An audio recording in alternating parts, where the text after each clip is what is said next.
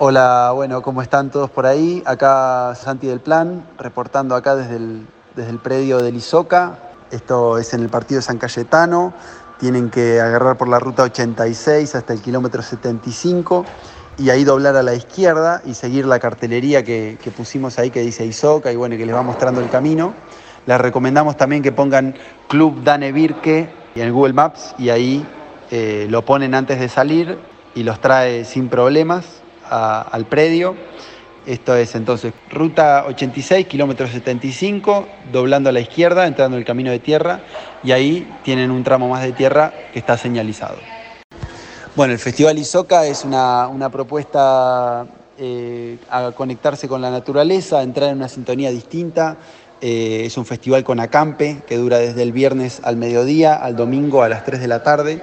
En todo ese tiempo van a haber un montón de propuestas, entre las que hay talleres y, bueno, y también música. El festival para, para realizarse le ponemos un marco de, de un código de convivencia para, para poder eh, realizarlo, porque bueno, tiene esta característica particular de estar eh, alejado, digamos, y de, de, ser con acampe. Y bueno, para cuidar eh, del espacio y cuidar de las personas que, que asisten, pedimos no hacer fuego de ningún tipo dentro del predio. Después el ingreso va a estar cerrado entre las 2 de la mañana y las 8 de la mañana, con lo cual la propuesta es que se queden a acampar, pero si, salen tienen que volver a entrar eh, recién a las 8 de la mañana del día siguiente.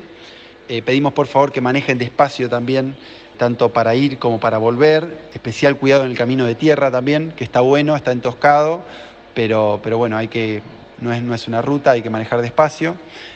Bueno, algunos detalles más es que son que, que, al ingresar a la laguna hay que entrar con calzado por si por ahí en el fondo haya algo que, que pueda lastimar. Eh, no se pueden traer eh, mascotas, no se pueden traer bebidas ni comida, ni cocinar en el predio.